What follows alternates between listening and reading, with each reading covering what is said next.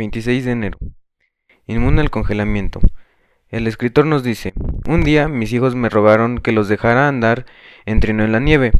La temperatura rondaba los menos 18 grados centígrados. Después de pensarlo les dije que sí, pero les pedí que se abrigaran, se mantuvieran juntos y entraran en 15 minutos. Por amor, establecí esas reglas para que pudieran jugar libremente sin congelarse.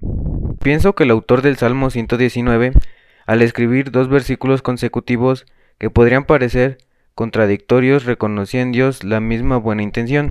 Guardaré tu ley siempre, y andaré en libertad, porque busqué tus mandamientos. ¿Cómo es que el salmista asociaba la libertad con una vida espiritual obediente a las leyes? Seguir la instrucción sabia de Dios nos permite evitar las consecuencias de decisiones que desearíamos no haber tomado. Sin el peso de la culpa y el dolor, somos más libres para disfrutar la vida. Las reglas de Dios no prohíben, sino que nos muestran su amor.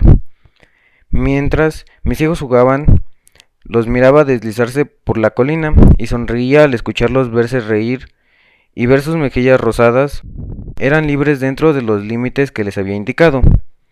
Esta paradoja también ocurre en nuestra relación con Dios y nos lleva a decir como el salmista, encamíname hacia tus mandamientos, porque en ellos me deleito. El aprendizaje que me dejó fue que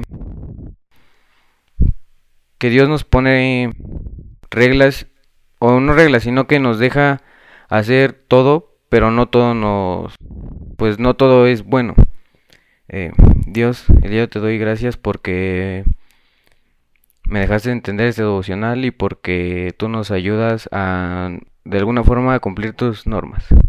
Amen.